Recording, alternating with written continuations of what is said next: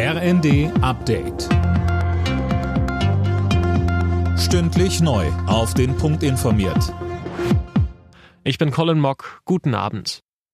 Neuer Dauerregen könnte die Hochwasserlage in einigen Teilen Deutschlands weiter verschärfen.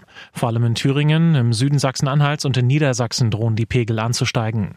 Viele Deiche sind inzwischen völlig aufgeweicht. Ob sie weiter standhalten, ist unklar. Das Deutsche Rote Kreuz fordert angesichts der Hochwasserlage eine bessere Vorbereitung auf Naturkatastrophen. DRK-Präsidentin Hasselfeld sagte im ZDF. Wir brauchen mehr finanzielles Engagement des Bundes im Bereich des bundesweiten Bevölkerungsschutzes.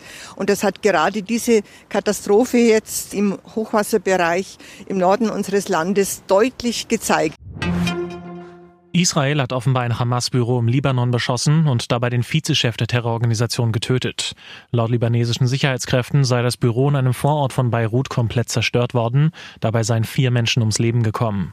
Israel hat den Angriff bisher nicht bestätigt. Wie konnte es zum Unfall auf dem Flughafen Tokio Haneda kommen? Dazu laufen jetzt die Ermittlungen. Eine Maschine der Japan Airlines war beim Landen mit einem kleinen Flugzeug der Küstenwache zusammengestoßen und in Flammen aufgegangen. Fünf Menschen im kleinen Flieger starben.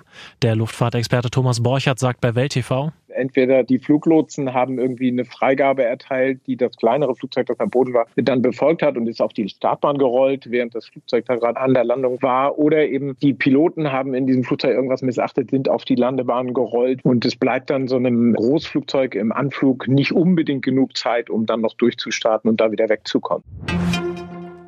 Gut jede zweite Krankenkasse hat mit dem Jahreswechsel die Beiträge erhöht. Das zeigt eine Übersicht der Stiftung Warentest.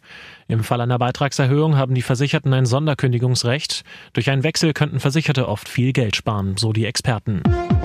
Alle Nachrichten auf rnd.de